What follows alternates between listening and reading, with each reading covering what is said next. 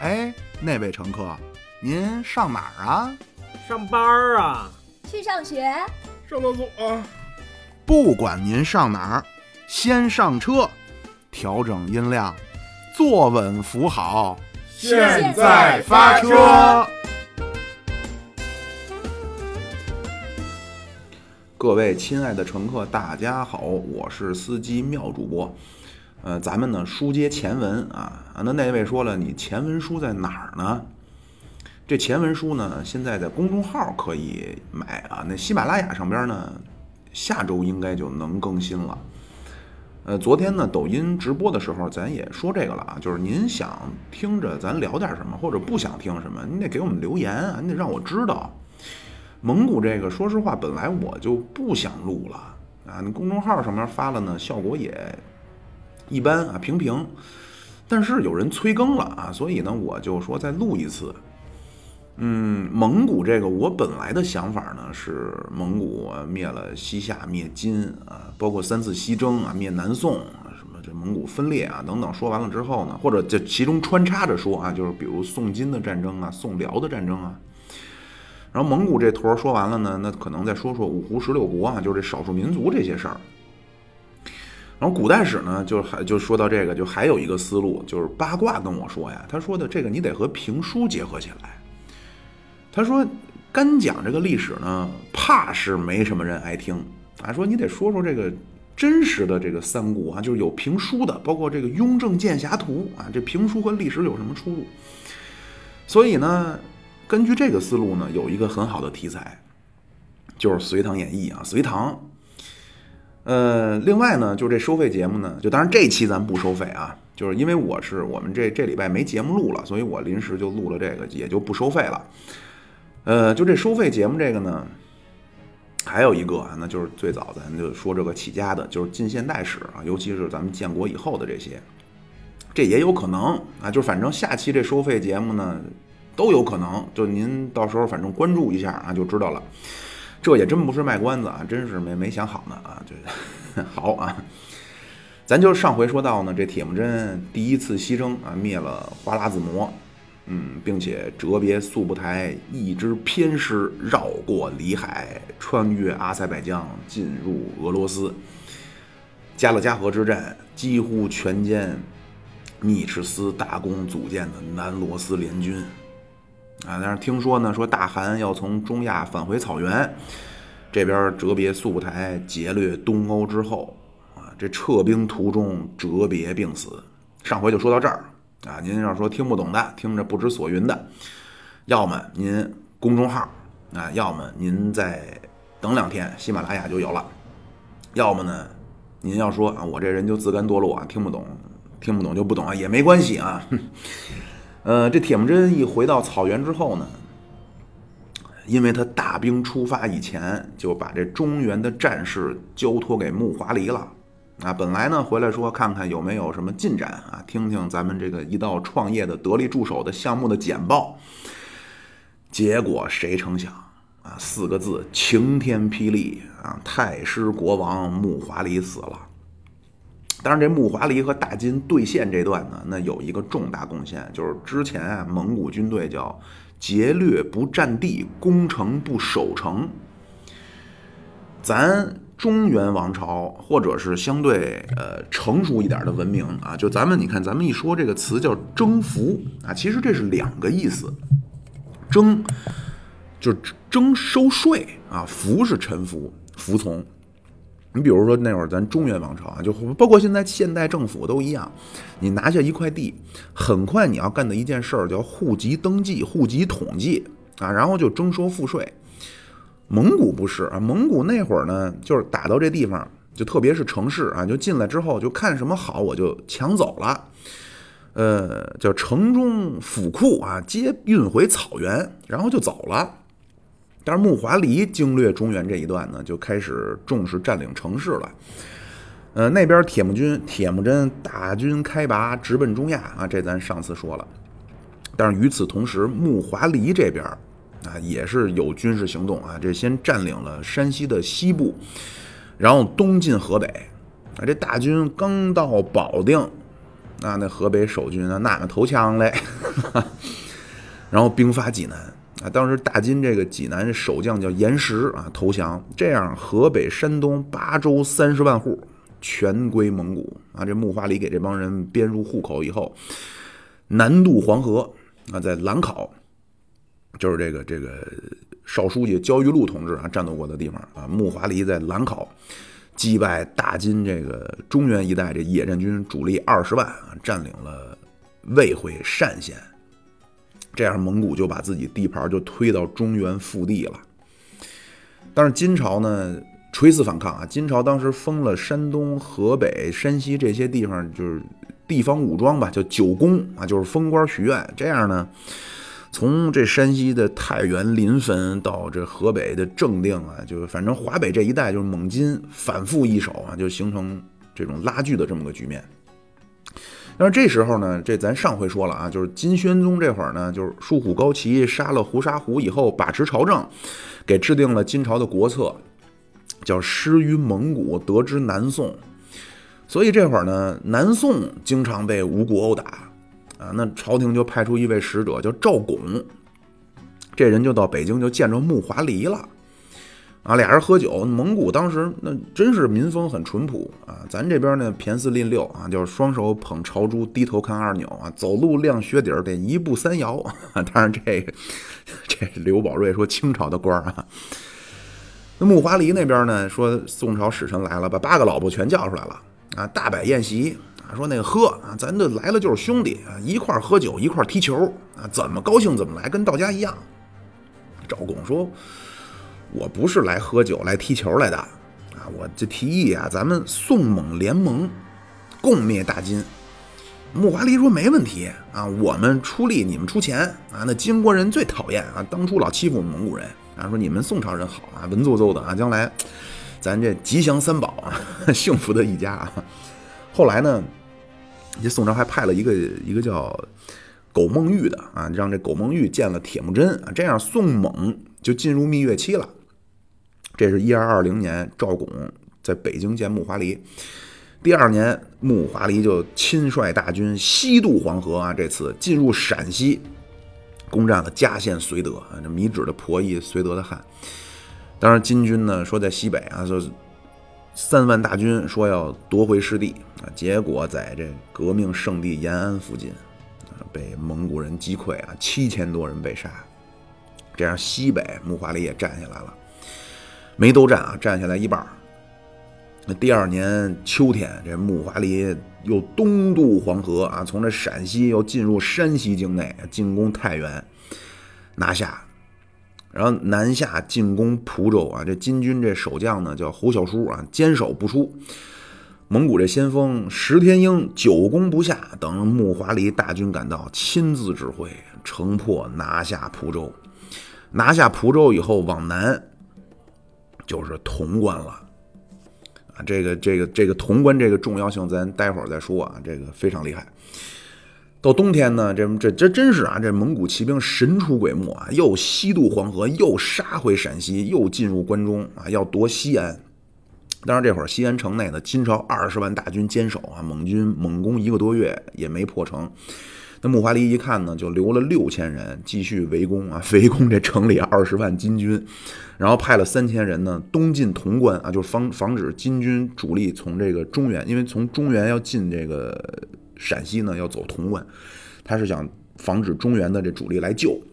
木华黎是亲自带领主力啊向西进攻凤翔啊，这个地儿也非常重要。凤翔这个地儿呢，就最对后来就是金军啊不是金军啊，这个蒙古军队劫掠四川的后方大本营啊。木华黎当时想攻凤翔，结果凤翔那边呢当时也是死守，这样木华黎这次进入关中呢就没有取得什么进展，撤兵途中。到了山西的这个地儿叫闻喜啊，五十四岁木华黎病逝军中，他这儿子呢叫贝鲁啊，接管三军。这个就是一二二三年，这会儿距离灭金还有十一年。啊，同时这一年呢，这个一二二三年呢，西夏宪宗李德旺继位啊，上来以后马上修改对外政策了，就把那个之前说归附蒙古、消灭大金那个条约就撕毁了啊，再次联系大金啊，说要联金抗蒙。正好第二年一二二四年，金哀宗完颜守绪继位啊，也是一上来颁布政策，马上那边西夏说递来橄榄枝，马上和西夏建立同盟，因为不是之前。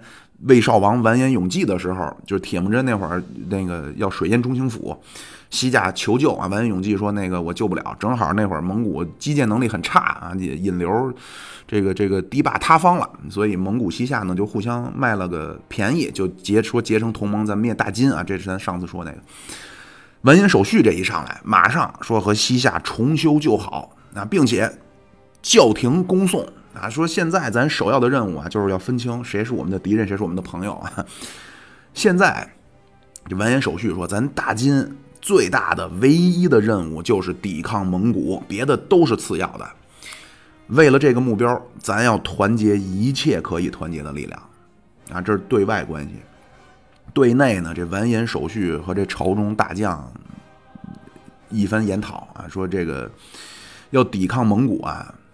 要经营这叫潼关黄河防线啊，所以就把这金朝当时这些主力这数十万大军呢，一部分驻守潼关啊，这潼关呢就是防线的中轴，然后分成四段坚守黄河。那这一年呢，一二二四年，铁木真第一次西征结束回来以后，那听说的。就是因为西征的事儿，咱上回说了啊，中原的事儿呢，咱上头说了。铁木真回来以后呢，就听说哦，原来发生了如此如此啊，如此这般这般如此。那最可气的啊，铁木真说，那就是这西夏背盟啊，说这个不可饶恕啊，我们这个套马的汉子，草原雄鹰，最重视承诺啊，你们这西夏小人反复无常啊，与小人无异，必须教会你做人的道理。这样，刚从中亚回来的铁木真再次带着蒙古精锐铁骑，就沿着河西走廊要一举消灭西夏。啊，先到了这第一站西夏。这次铁木真是从西夏的西边进军啊，这个西夏的西部重镇，这个地儿叫沙州。守将啊，那赫赫有名，那是西夏末期第一名将，叫吉拉斯义。蒙军围城两个月，无法攻破。啊，后来呢说这个家伙不好对付啊，因为这各种招都用了啊，这个上边用这投石车啊，那边往下这个灰瓶炮子滚木雷石，然后这个蒙古挖地道啊，这边城里边这个挖战壕啊，反正就是你有张良计，我有过墙梯，打不下来这个沙洲。后来呢说呢，咱就围而不打啊，这样一座沙洲城，吉拉斯翼拖了铁木真半年。后来铁木真呢说。害怕西夏从，因为西夏的主要的城市都在东边啊，说怕援军赶到，当时就让人找贝鲁，就是穆华黎这个儿子，说你带着打中原那支部队从东边进攻西夏，这样贝鲁呢就从东边就进攻，就出兵银川啊，西夏这个守将呢也作死啊，出城迎战啊被俘，这宪宗马上要求啊投降啊给钱给儿子当人质。这消息传到沙州城下，铁木真一想啊，也行啊，并且说这次呢出兵方向有点问题啊，这么着就答应了，就回草原了，沙州解围。呃，当然这时候呢，就是这贝鲁这不是带精兵进攻西夏吗？这华北大地上呢，当时有一支这个武装啊，叫红袄军，就是穿着红背心啊，红袄军。本来这红袄军呢是抗金的。后来这河北、山西叫蒙古占了呢，就这帮人就抗蒙了啊，实际就是这个人民战争啊，游击战。等贝鲁带着这中原这主力呢西进西夏，这黄袄军就又闹起来了啊！谁成想这时候就出来一位日后了不起的能人，这人叫史天泽啊！这人后来一直到灭南宋啊，就蒙古最后灭南宋军队，一个是他就这史天泽，一个就是伯颜。这史天泽是灭宋。头两年病逝啊，说这个说史天泽呀，叫出将入相五十年，上不疑而下无怨，啊，这个史天泽就是这个时候啊崭露头角，杀了这个红袄军的领袖啊，开始登上舞台。然后咱接着说这西夏，西夏那边呢说投降，实际就是权宜之计。啊，铁木真那边一走，啊，第二年说不对啊，西夏那儿子怎么还不到呢？啊，这明白了啊，这又被忽悠了啊！说这次在咱说什么不能相信西夏这帮小人了啊，这不能再被骗了。再次出兵分两路出兵西夏，这次调整了啊！这次铁木真是亲自率领主力从东路出发，出阴山，呃，从这个西夏的东北方向南下打，呃，直接要打这个兵锋直指西夏的都城中兴府。西路呢也派了一支军队啊，这西路就是上次铁木真带主力走那个方向，这次呢是让大将阿达赤啊从这个玉门关、阳关这方向，就从从这个西夏的西边进攻西夏，东西对进。当年开春呢，这东路铁木真啊就攻下乌拉海城啊、黑水城，兵临中兴府。西夏这大将阿沙敢布也不知怎么想的，居然出城迎战啊，那被擒没有悬念。结果呢？这蒙古当时就判断呢，说是不是蒙古这铁木真这支主力就要围这这围困中兴府了？没想到这铁木真神出鬼没，突然带着主力西进，去和西路军会师去了。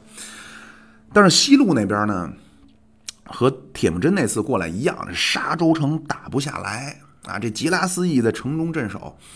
这次其实比铁木真亲自攻打那会儿，这个吉拉斯义还困难，因为当年啊，这个河西大汉，颗粒无收啊，城中无粮。那吉拉斯义当时看蒙古大军到了，说那别打了啊，今年河西大汉啊，颗粒无收啊，城中无粮，说我我要投降。结果这当天夜里，吉拉斯义挑选勇士，一个个穿好了夜行的衣靠啊，那是叫施展陆地飞腾法。啊，这磕膝盖找前胸，脚后跟磕屁股蛋儿啊，突袭蒙古大营啊！您能听出来啊？妙主播这个感冒没完全好呢啊！吉拉斯一诈降啊，然后突袭蒙古大营啊，差点给这个蒙军主帅阿达赤玩一个叫斩首行动。阿达赤叫死里逃生啊，说这这这真是啊，拍着大腿啊，说怪不得大汗教诲啊，说这西夏人都他妈反复小人。确实不能相信了啊！说以后西夏人说什么都不能相信了，给我全力攻城啊！这样呢，吉拉斯义在城中无粮的情况下坚守了一个月。一个月以后呢，铁木真东边那大军主力也到沙州城下了啊！城破，吉拉斯义坚持抵抗，战死殉国啊！后来呢，这个。真是啊，就蒙古灭这个，后来灭金啊，灭南宋，真是涌现出无数的英雄好儿女啊！而且呢，就是这种这种英雄啊，就是在这种失败的映衬之下呢，真是更让人感叹，更让人敬佩啊！然后这蒙古军呢，打破沙州城啊，说这怎么吉拉斯义这是个坏坏的，这个家伙不好啊！然后你们这城市呢，有有那个牺牲那个案例啊，对吧？敢抵抗全杀。啊！把城里所有人全杀了，沙州城叫万马踏平，播种牧草。啊，这沙州城就是今天可能敦煌那一带啊，就没找不着了。万马踏平，播种牧草了。然后这东西两路大军呢，叫兵合一处，将打一家啊，破酒泉。酒泉破城以后，也是破城屠城。然后破甘州啊，当时叫甘州，今天这个地儿呢叫张掖啊，这是一个。有点味道的地名，打开自己的嘎吱窝啊！张掖，这张掖守将呢叫屈野切律啊，也有史书叫屈师野法律啊。这个人呢，儿子叫义德，就西夏名叫义德，但是这义德从小不受待见，就归顺蒙古了啊。这这个人呢，蒙古的名字叫察罕。这后来是蒙古大名鼎鼎的河南王，这察罕呢，就是当时也是小时候在哲别手下，就野狐岭大战的时候，不是哲别是先锋吗？这个察罕当时呢，就是在这个哲别手下啊。后来呢，也是跟着大汗，跟着铁木真第一次西征灭花剌子模。本来这察罕呢，就说给他爸写信啊，说那个投降吧啊，在哪里干不是干啊，哪里的黄土不埋人。结果这个事儿呢，被这个这个张掖就是甘州的守将呢，这副将啊叫阿绰啊知道了，就把这曲野切律给杀了，然后就带着城中的军民死守甘州，最后啊城破啊，那蒙古说你们抵抗了，所以要受到惩罚，屠城啊，城中军民全部被杀，然后蒙古的大军就这个一路过武威，过中卫，过灵武，就一路向东北开。就这个进军啊。我说这东北就是西夏的东北啊，不是像这黑龙江进军啊。最终包围中兴府。那这会儿呢，宪宗李德旺死了，传位给他儿子。铁木真呢，就留了一支部队继续围城，亲自率领大军南下啊，渡过黄河就进入金朝境内了。正要发动灭金战争的时候，一一二七年，铁木真病逝六盘山。啊，围城那边呢，这这个西夏真是啊，你用咱儒家的历史观来说，那叫气数已尽。那年不是大旱吗？河西走廊大旱，中兴府城中断粮啊，城中爆发饥荒，并且闹起来大规模传染病，啊，这还不算，那还地震了，那实在没法守了，西夏投降，蒙古军队入城屠城啊，并且把这中兴府万马踏平，播种牧草，三百万人的西夏啊，蒙古军队征服了以后就剩五十万人了。西夏那边一被消灭呢，再加上这个金国这西部几乎全部沦陷，蒙古就和南宋接上壤了。啊，这一接上壤，当时宋朝这四川制置使直接就跑了，就把四川外围给放弃了。但是呢，这蒙古军队来了以后，那会儿没意识到说这个地方战略意义，就可能也是不了解这个四川盆地这恐怖的地形啊。所以在四川外围呢，这蒙古军队劫掠一番啊，也没占城池。然后听说大盘大汗定病逝六盘山，那就撤军了。铁木真这一死呢，这蒙古大汗大汗之位就空缺了两年啊。那谁来继承？就蒙古这个继承问题啊，这确实是不如咱们啊。咱们叫嫡长子。嫡嫡长子继承继继承制啊，就说嫡长子是嫡长子是傻子怎么办啊？是傻子也得给嫡长子，但是蒙古那边不是啊。就首先呢，大汗确实有一命。铁木真自己说呀，他这四个儿子呢，逐赤啊，擅长狩猎，那实际就是武艺高强啊，并且这个生产经验丰富啊。你毕竟人家不种地，人家是狩猎啊。说逐赤擅长狩猎，察合台擅长法律，窝阔台擅长政治。托雷擅长军事啊，因为托雷是铁木真一直带在身边，口传心授啊。大汗用兵的法门自然烂熟于胸。呃，铁木真呢，西征以前，当时以防不测，就说了说，如果说将来我这百年之后啊，让窝阔台继承汗位，并且临终前呢，又说了说，你们必须辅佐辅佐辅佐你们这个三弟啊，或者三哥啊，等于就真是指定了窝阔台了。但是这蒙古这规定呢，就是说大前任大汗这个遗命，只能作为参考啊，约束力有限。所以当时呢，有继承的这个人选呢，实际就是铁木真这四个儿子。这这个其实就和清朝入关前就很类似啊。怎么当时这个顺治就这爱新觉罗福临就上来了呢？实际就是各个旗之间的这个实力的平衡啊。当然，铁木真四个儿子，那长子竹赤。这咱上回说了，身份不明，啊，自个儿也知道自个儿没什么优势啊。从小这二弟察合台、三弟窝阔台就天天挤兑他，说你这蔑而起人的野种。所以长子竹赤啊，知道自己希望也不大，他就死保托雷。那托雷呢是大汗幼子，军事能力最强，而且这个当时托雷年富力强啊，三十五岁。而且蒙古有一个这个这个传统叫长呃这这个幼子首产。就是大汗的打下来的东西都给小儿子，所以托雷呢是这么个情况。察合台、窝阔台那边呢，俩人从哥俩从小就好，察合台就死保窝阔台，因为窝阔台这个人呢沉着稳健、雄才大略，并且还一关键呢就是他有成吉思汗前任大汗遗命啊，他有这个加持，所以这次汗位争夺战实际就是窝阔台对托雷，这俩人就开始争这个汗位。但是这期间呢，这两年不是没有人出任蒙古大汗嘛？这期间呢，就要托让托雷监国，结果这期间就出事儿了。啊，这蒙古这大军啊，自从铁木真统一草原，军事行动叫无往而不利啊！不管是你中原的大金啊，这中亚这种花剌子模，就这种千万级人口大国，嗯，还是什么西夏、西辽啊，就什么俄罗斯。在蒙古人面前，那叫脚面水儿平汤，啊，你只要让我不高兴，你就已经死了。蒙古当时这个军事集团啊，就已经被打造成了这么个无敌于天下的形象了。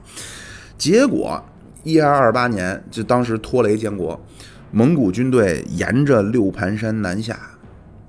当时呢，金朝驻滨州大将啊，叫伊剌普阿啊，奉命迎敌。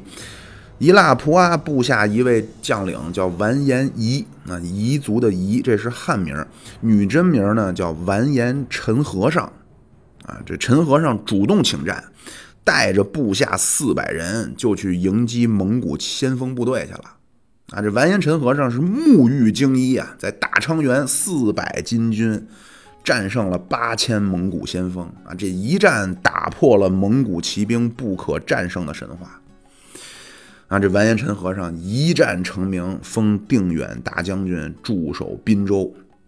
啊，这滨州呢，就当时，呃，这个这个金军这个关河防线呀，潼关是核心啊，潼关，然后潼关以西的这个重镇就是滨州，潼关以东呢就是灵宝啊，相互支援。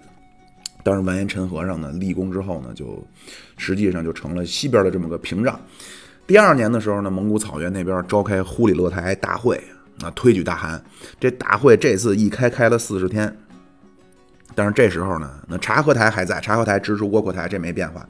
但是这会儿竹赤死了，啊，拖雷孤掌难鸣。而且去年呢，大昌原你居然被金军阻击了，这样呢，窝阔台就继承了汗位啊。窝阔台一上来，马上开始要征服世界啊！这个咱得分时段、分战场说，大概是这样：第一阶段主要是灭金啊，第二阶段就是窝阔台伐宋战争和这个欧洲战场上这长子西征，就是第二次西征啊。咱先说这攻金，窝阔台攻金分两个阶段啊，正面强突和这卧斧战略。呃，刚开始呢。窝阔台调了十万蒙古主力啊，说要从正面突破关河防线，就这潼关黄河防线。但是各位啊，这个其实是违反铁木真遗命的。啊，铁木真遗命说，就这个这个元始太祖本纪啊，说叫说这太祖啊临崩谓左右曰：“今精兵在潼关，南据连山，北陷大河，难以攻破。若假道于宋，宋金世仇必能许我，则下兵唐邓，直捣大梁。今即必征兵潼关，然以数万之众，千里复援，人马疲弊，虽虽至，弗能战，必破矣啊！就是说。金朝精兵驻扎潼关，潼关这地方北边太行山、六盘山啊，黄河南边是秦岭。您要听评书，单先生一说叫金岛潼关啊，鸡鸣听三省。啊，那陕西、山西、河南交界之处啊，天下第一关啊。那那位说那山海关不是天下第一关？山海关也是天下第一关啊，并列第一啊。山海关也了不得。呃，将来如果有机会，咱说说这个，就说是隋唐啊。那隋炀帝征伐高句丽啊，杨玄感黎阳造反，谋主就是蒲山公啊。后来这瓦岗山西魏王李密，李密当时就献上三策，下策是就近打洛阳，因为当时杨玄感造反在黎阳嘛，说就近打东都洛阳。中策是进军关中，攻打都城长安，然后扼守潼关。上策是什么？上策就是直扑蓟地，就是打直奔河北，封锁山海关啊！当时好像叫临榆关啊，当然就是山海关，就把隋炀帝困在东北，等着高句丽和隋军两败俱伤所以当时隋炀帝本来第二天就要进攻辽阳了啊，内陆调来的什么沙包、工程器械全到了。听说杨玄感造反，当天夜里就把什么武器辎重全扔了啊，就跑回来平叛。啊，结果杨玄感采取了下策啊，攻打洛阳就陷入乱战了。后来这兵败被杀，但是啊，却开启了一段这隋唐一段血雨腥风的故事啊。那那位说什么叫血雨腥风？小时候听隋唐啊，就有点血腥啊，因为这个书呢也是这长枪炮弹啊，就但不像三国，你三国一说呢，挑落马下啊，顶多就噗一刀啊，就把脑袋砍了。隋唐呢，动不动就抓着脚脖子给对方劈了，你这这手撕鬼子啊！这 跑偏了啊！咱说潼关，潼关呢，铁木真有所忌惮啊，所以当时定下这个灭金的策略叫借道宋境啊，他管这个叫卧府战略。但是呢，窝阔台呢不信邪啊，说那个我咱要从正面突破这关河防线。一二二九年，这蒙古大军进攻卫辉，卫辉在哪儿呢？这卫辉就是《天龙八部》里边这丐丐帮徐长老这个老家啊，就这卫辉城一直往南啊，过了黄河就是开封。这开封呢，沿着黄河往东就是兰考，往西就是洛阳，再往西就是灵宝，灵宝再往西就是潼关啊，大概是这么个。就所以啊，这个这地理也很重要啊，地理图啊。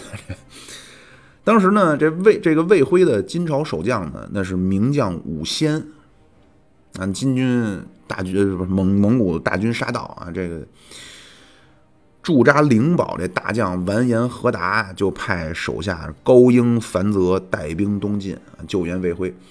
魏辉城外呢，那经过了几天的激战啊，蒙古军队被打败。那金朝这几个名字啊，那说了的就是非常重要啊。从这现在开始呢，金朝最后一批名将啊登上舞台。呃，那蒙古军那虽然败走啊，但是还是啊，咱要强渡黄河。那说从河南方向失败啊，第二年咱改从河套出兵，这次就围攻庆阳啊。庆阳就在六盘山的东边啊，这庆阳往南就是陈和尚扬名之所，就大昌原。啊，这次呢就是一腊扑阿完颜陈和尚啊，从滨州驰援庆阳，结果又在大昌原相遇，金军又胜，庆阳解围。啊，但是呢，就蒙古这骑兵啊，就不管是在中原，就在这个咱们这个中国这这边和在欧洲都一样，他这个当然他冲锋很凶悍啊，不这个侧翼包抄很灵活之外，蒙古骑兵真正厉害的是他移动速度。啊，这蒙古马，你要是说和这个西域马、这欧洲马比呢，又矮又小，其实你这爆发力是拼不过人家。但是蒙古马第一耐力好，第二皮实，那不讲究，就随便吃吃喝喝就可以。所以这蒙古军队呢，第二次在大昌原被阻击之后，直接就绕入关中平原了，突然现身西安城下。但是那会儿呢，蒙军确实攻城能力稍微的也是。比较抠脚啊，这还是没法破城，就开始在西安周边劫掠，但是呢没有进展。啊，那窝阔台听说啊，那潼关黄河防线那固若金汤，窝阔台也急了啊，说首先啊，这我要御驾亲征，并且这次从草原调来了当时蒙古第一名将老将速不台啊，说这次我必须我从正面破你的大巴车。这次呢，窝阔台。带着主力啊，还是啊走陕西方向，从河套过河，围攻凤翔。另外呢，东路军是再打魏辉。但是金朝这边呢，完颜陈和尚坐镇滨州，窝阔台进攻凤翔那军队呢，没法破城，又害怕这个完颜陈和尚这援军啊。东路那边呢，还是啊五仙镇守魏辉，完颜和达、一腊普阿率领十万大军从潼关东进，要增援魏辉。结果这次御驾亲征的结果就是西路这边蒙古人寸土难得，东路那边在卫辉城外，金军再次击败了蒙军。啊，这个消息一传到金朝这个朝廷里边，那完这金哀宗完颜守绪喜极而泣，重赏三军，然后让完颜和达驻守灵宝，一腊普阿就回了滨州了。啊，就我再说一下啊，就这关河防线啊，就潼关啊。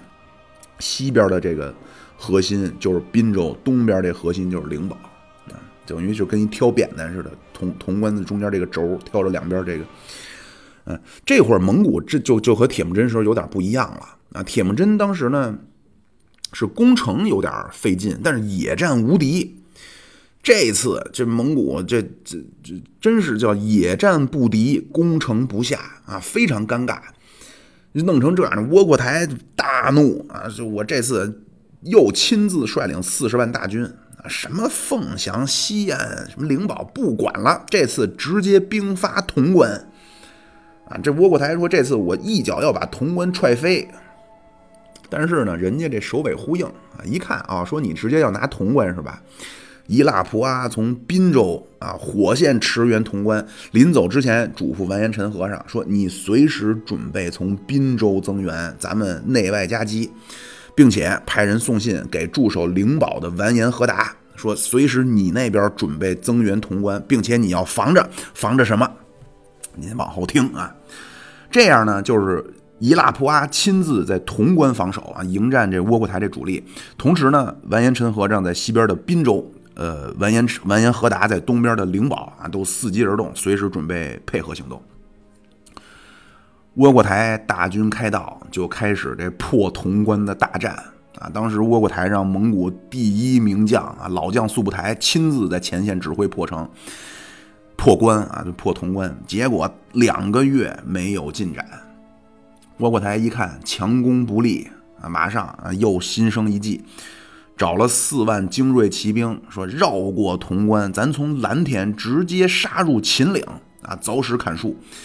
结果在灵宝这完颜和达防着呢，在倒回谷设伏啊。这蒙古本来那秦岭路就不好走，到了倒回谷啊，金军突然杀出来，蒙军大败啊，四万精锐骑兵一万多被杀，狼狈西退。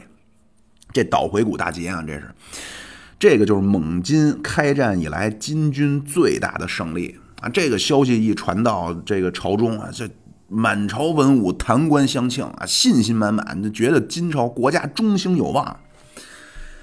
转过年来，这窝阔台一看，哎呀呀，说这强攻也不行啊，绕道秦岭也失败。前线的速不台也没办法了。速不台呢，跟窝阔台商量说：“这次啊，我让我亲自带兵，我绕过潼关，我先我去拿他的灵宝。”但这会儿，滨州那边完颜陈和尚也出动了啊，驰援灵宝。所以灵宝当时有完颜和达、樊泽、呃完颜陈和尚啊。等速不台大军一到，一看说：“怎么完颜陈和尚大军也来了？”并且城里还有完颜和达这帮人，速不台就想，那咱得利用咱蒙古骑兵这机动性，啊，就转而要打南边的朱阳，就灵宝，他等于这个军队开始向南了。结果完颜陈和尚和樊泽居然带兵就追上了，啊，那速不台这边就突然发现面对个什么情况？前边是坚城难破，背后金军如狼似虎，速不台就带着部队就向南就撤入秦岭。结果又是在捣回谷被追上了，那又是一场大败啊！速不台带着残兵败将从蓝田退回凤翔。这次，嗯，那速不台损失惨重啊！从这次以后，窝阔台就不待见他了。速不台呢，就跟那个拖雷啊，包括和下一代混了。您往后边听，后来蒙古二次西征啊，那速不台实际上根据啊，实际上速不台是是实际上的主帅啊，名义主帅是拔都。啊那那边蒙古说：“那怎么办呢？啊，潼关要打不破，然后潼关这一东一西挑着两个担子啊，这就是滨州和灵宝也都打不下来。那窝阔台说：那咱就打的打这滨州附近这个凤翔吧。当时调了四百多架投石机啊，终于拿下凤翔。这真是啊，终于这蒙古军队是拿下一座城池。到这儿，就窝阔台上台以后要灭金啊，就是他这个。”要从正面突破潼关黄河防线，这强攻阶段就结束了啊！这个阶段就总结起来就一个字，叫屡战屡败。而且你窝阔台亲征、速不台参战都没用啊！这样呢，就出现一句话，就不听老人言，吃亏在眼前。窝阔台改变战略了，就开始用铁木真那套啊，就什么借道宋境、迂回灭金，就是所谓这卧斧战略了。一二三一年，窝阔台开会啊，召集蒙古贵族大将啊，说接下来咱这么办，这么办，这么办啊，如此这般，这般如此。那位说怎么办呢？那就是前前面说那个 借道啊，那灭金。那那说那大家说只能这样了。那这会儿就派了个使者啊，到南宋说能不能那个我们军队借借道你们四川啊，然后从南阳，因为当时陕西基本是蒙古的了。啊，从汉从汉中进入四川，然后我从南阳盆地我杀出来。宋朝也不傻，嗯，那十年前那会儿确实蜜月期啊，当时这个赵拱和那个那个那个木华黎在北京喝酒踢球，那会儿蜜月期，因为那会儿金朝整天南征，但是这金哀宗一上来呢，马上对外对外政策调整了，南宋也就放弃了之前那个联蒙灭金那个了啊，也知道蒙古才是大敌，所以直接呢就给这蒙古这使者来了个叫烧鸡大窝脖啊，大馒头噎嗓子眼儿，就给这拒绝回去了。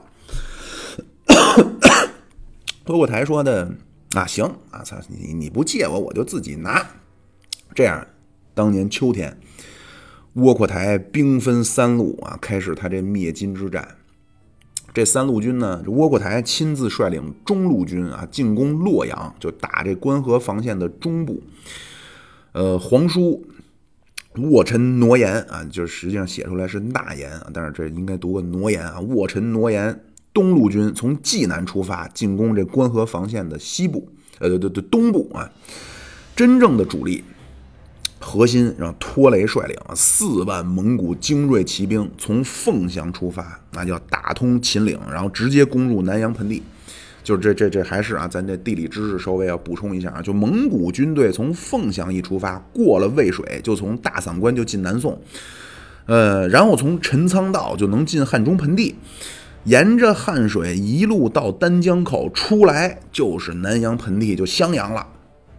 啊，那托雷这边大军一到大散关，呃，四川当时宋军来不及部署啊，直接这个守将就跑到河州了，就是今天咱重庆西北。蒙古军队非常顺利就通过四川了。那本来说孟拱说去拦截，但是为时已晚啊。这孟拱非常厉害，咱后边说。呃，蒙古军队呢这一进四川，金哀宗就知道这要干嘛了，马上拍板放弃西安，把这潼关以西的主力全部调往潼关。啊，然后并且从这黄河防线又调了十五万精锐，说必须南下阻击啊！即将从南阳盆地出现这北上这拖雷这蒙古主力。拖雷那边呢，一切按照原计划啊，过了汉水进南阳盆地就杀入河南了。哎，窝阔台听说以后呢，啊说那个四弟那边很顺利啊，马上派了个大将，这叫塔斯啊，说你过黄河去和拖雷会合去。到一二三一年一月呢。当时河南地界啊，天降大雪，那金军无法行军，就驻扎在了一个地儿叫黄鱼店。蒙古人、北方人啊，不怕冷啊，就为了突袭汴梁，他为了行军速度呢，当时就绕过了金军这主力，就到了这个地方叫三峰山。这个地方呢，就在今天禹州城南三十里。那就当时当时叫均州啊，您要是知道有这个瓷器啊，上回咱也说了，当时五大名窑啊，汝官歌君定。啊，均州就是当时就是今天河南禹州啊。城外三城南三十里有三个山包，就是这个三峰山。这时候，托雷的派出来的先锋和窝阔台派出来南下的塔斯，这个先锋军已经在郑州会师了。啊，窝阔台那大军一到郑州，郑州投降了，塔斯就带着一万先锋南下啊。窝阔台带着主力，眼看着两边。就汇合了，然后中间爆破，金朝就完了。结果没想到啊，金军那不是说大雪驻扎黄鱼店吗？雪停了就开拔。先锋的大将杨沃衍啊，听说说怎么回事儿？金军主力，蒙古军队主力不是金，蒙古军队主力在三峰山呢，赶紧派人通知完颜和达、伊拉普啊，说赶紧来啊，我先带兵先去了。这样呢。金朝两万骑兵、十三万步兵，一共是十五万大军，以及金朝最后的精锐部队和最后这一批全部的名将团，就把托雷这五万的精锐骑兵就包围在三峰山了。双方一交手，蒙古军队抵挡不住，就开始跑，兵分两路，就沿着这三峰山，这不是三个包吗？就开始跑，五仙高英就一路追着拖雷，然后杨沃衍、樊泽就追着另外一路。后来这蒙古这两路撤退，军队呢就汇合在两个山包之间，这山谷就这个沟里边了。这蒙这个金朝这几个大将是杨沃衍、樊泽、五仙高英，就把拖雷这五万人就困在山沟里边了。等普一腊普阿完颜和达到了。一看这形势，马上又派一个叫张惠的，一个叫安德木的，说你们马上去抢占山头，然后从山上冲击这拖雷这这个五万蒙古军队，消耗蒙古人。同时呢，在外围修了上百条的战壕，嗯，托雷眼看就不行了啊！这个史书说叫金军为之数杂，故蒙军将士颇惧啊！您这蒙古军队在中亚、在东欧什么时候出现过恐惧感啊？这这蒙军将士颇惧。窝阔台也听说了，说四弟那边眼看着已经被包围，眼看就围歼之势了，马上派出援军，就马上给我飞渡黄河，快马加鞭去支援托雷。然后自己也带着大军在随后南下，准备会合。托雷那边呢，关键时刻啊，你就说这封建迷信害死人吧，他也不一定啊。就您 可能有知道的，大家都知道这个刘秀啊，上帝保佑的故事啊。这次托雷也一样，眼看着不行了，怎么办？随军带着法师呢。托雷找法师说：“您赶紧和上苍通通灵啊，向长生天祈祷啊，让长生天保佑我们。”当天夜里，天降大雪，那蒙古军心大振，觉着他妈苍天可睁了眼了啊！而且呢，就当然金国这最早呢，女真也发源于黑龙江，但是这会儿汉化已久，那实际上呢，体制就变成华北居民的体制了。蒙古人不一样啊，那都从蒙古高原过来的。啊，那蒙古高原呢？什么什么印度洋暖湿气流，什么大西洋暖流，全过不去啊！冬天零下三四十度，那低温下作战，那就是蒙古人的主场。托雷就趁着这大雪，就突袭了蒙古这个，突袭了金军山上这大营。第二天早上雪停了，结果当天晚上又下起一场大雪！大到什么程度？大到莫西。那金军虽然说人多啊，但是冻得面无人色。你别说打仗了，武器都举不起来，弓都拉不开了。啊，那托雷马上召开军事会议，说现在啊，全军出击，一鼓作气，杀出重围。啊，然后看金军反应，决定咱是吸引金军北上，然后等着大汗那中路军咱会师了，反手消灭金军，还是咱突围之后直接咱就消灭金军主力了。结果底下人面面相觑啊，说那个都反对啊，说那建议还是说咱还是等着大汗的大部队赶到啊，也没两天了，听说等大汗大部队赶到，咱里应外合消灭金军主力。但是托雷很坚决，托雷说这叫机不可失啊，说如果金军撤入军州城内，金金朝这主力就保存住了，咱再找机会再消灭这帮人可就难了。这样呢？托雷拍板啊！这蒙古全军出击啊，突破了金军层层封锁。同时，窝阔台援军那先头部队也到了啊！那托雷就统一指挥，就把金军反包围在三峰山了。那金军指挥部里，就什么完颜和达、伊剌普阿、完颜陈和尚、武仙、高英、樊泽这帮人都成了诸葛亮那上方谷了，什么也说不出来，天意啊！这天要亡我大金。啊，这时候呢，听说外边这个叫什么“东风吹战鼓擂”啊，这蒙军开始进攻了。这刚下过那莫西大雪啊，满地泥浆，加上这人马践踏，那双方就在沼泽里恶战。但是呢，蒙古那边车轮战啊，后边点着篝火烤着羊腿，金军不行了啊，饥寒交迫啊，这么多年了啊，也从当年的烧熊掌、挖人参的。极北苦寒之地的女真，嗯，这女真人变成了吃米读书的汉化了的金人了，就吃苦耐劳那一套全没了。禹州就这军州就在三十里外，但是进不去啊。结果这夜里边突然间，外边报事的兵丁报告说蒙古军队调动了啊。这几个大将一看说：“哎呦，通往禹州这方向有机可乘。”完颜和达没多想，说全军突围，杀进禹州，结果中了拖雷的计了。那就是他叫围三缺一，就让你从这边跑。那从三峰山到禹州这三十多里，就是蒙古军队屠的屠宰场啊，屠杀的乐园。金军叫血流成河，这三十里上，杨沃衍、樊泽、高英、呃张惠全部战死。完颜和达、完颜陈和尚。就率领数百骑逃进禹州，啊，那托雷再攻禹州就就是军州啊，这禹州现在里面那会儿叫军州，就托雷再攻这禹州，城破，完颜和达、完颜陈和尚力战而死，伊剌普阿被俘啊，拒绝投降被杀，武仙是带着十个人逃走。这三峰山这一战啊，金朝的精兵猛将损失殆尽啊！就听说这消息以后，金哀宗完颜守绪在朝中悲痛欲绝啊，下罪己诏。同时呢，潼关守将李平投降啊，关河防线就被破了啊！那金朝的灭亡就是时间问题了。呃，第二年三月呢，速不台三万大军进攻开封。那数百架投石机工程连攻十六个昼夜，啊，结果当时呢春季瘟疫爆发，蒙古这暂时说撤兵了，夏天卷土重来啊，郑州一战把金哀宗最后能上调征调上来的十万主力全歼，这样金朝就再没有主力部队了。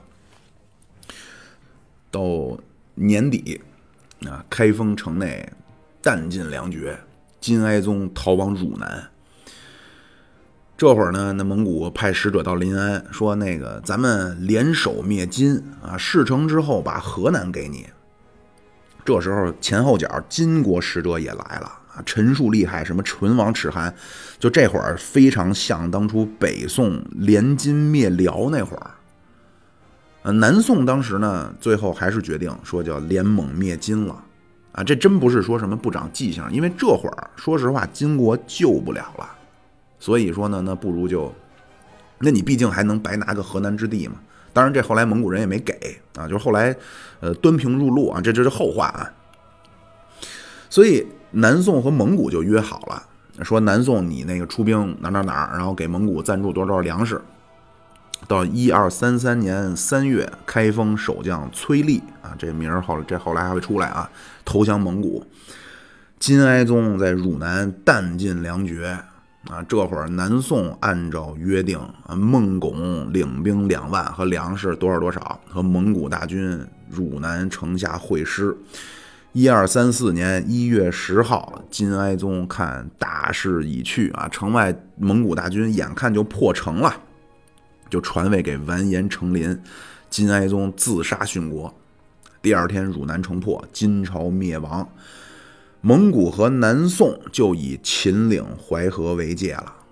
啊，当然就是灭金这个期间呢，还有个事儿挺有意思啊，是当时呢正就三峰山那边刚转败为胜啊，突然窝阔台生病，重病不起。那当时托雷在旁边照顾。还是啊，找法师啊，说那个大汗身体怎么回事啊？那上个月还滋漏一口酒，吧唧一口肉呢，啊，怎么突然一下病成这么严重？法师说那个这个事儿啊，你不懂啊，这不是病啊，这冤魂索命。那托雷说那怎么办啊？怎么破呢？这个事儿？呃，说那个只有大汗最亲近的人帮他承担，大汗才能逃此一劫啊，就和感冒一样啊，你得传染出去，你病就好了。托雷说：“那那赶紧找贵游啊，就找窝阔台儿子。”法师说：“不是贵游，大汗最亲近的人是你。”啊，托雷一听就明白了。哦，咱兄弟四个啊，就大哥竹赤这会儿死了，不说了。你他妈从小你跟察合台好啊，然后这会儿我成了最亲的了。那托雷那揣着明白装糊涂，说：“哦，那那那我怎么帮助大汗呀？”法师说：“那个我这儿有一杯圣水。”啊，可不是剩下的水啊，就神圣的水。说你要觉着心甘情愿，你帮助大汗啊，我这儿做法啊，给这个圣水施个法，你把这杯圣水喝喽，这事儿就完了。托雷说行得啊，我喝吧啊，那就完了嘛。结果那法师掐诀念咒啊，做了个法，托雷接过杯来，呼噔一饮而尽。回去没两天，托雷就死了。窝阔台就那边就好了，又开始啊大碗吃酒，大块大碗喝酒，大块吃肉啊。窝阔台这人特爱喝酒啊，后来基本就不上前线了，就就草原就吃酒喝肉，就喝酒吃烤羊腿了啊。但这不这个窝阔台可不是一个光喝酒不干事儿的人啊。这个一二三四年灭了金，一二三五年窝阔台就召集蒙古诸王，公布了一个。空前庞大的作战计划啊，就同时征服这欧亚大陆，就同时征服南宋和欧洲的这么个作战计划啊。这个呢，就是让东欧鬼哭狼嚎一路打到波兰、匈牙利，最后兵锋直指维也纳的蒙古第二次西征，和同时啊，就针对南宋的这个军事行动，对南宋呢，这次窝阔台攻宋呢，又分成荆襄两淮战场和四川战场啊。这个阶段，南宋叫名将辈出，而且表现精彩啊。孟拱、于介、杜杲、曹有文啊，就是南宋抗蒙真正的可歌可泣。具体的事儿。您要是想听，您让我知道啊，咱就接着说。您要是觉得听聊这没劲，咱聊别的啊。妙主播这儿有好几套书呢。好，那各位，咱这期就到这儿啊，拜拜。各位乘客，到站了。哎，您这车我还想上车，上哪儿找去啊？您上喜马拉雅、蜻蜓 FM、荔枝 FM、iOS 播客搜索“现在发车”就找着我们了。你们有公众号没有？有，您在微信公众号中搜索“现在发车有群吗？怎么入呢？”，有群，微信公众号中有您入群的方式，欢迎您各位点赞。关注、订阅。入群打赏。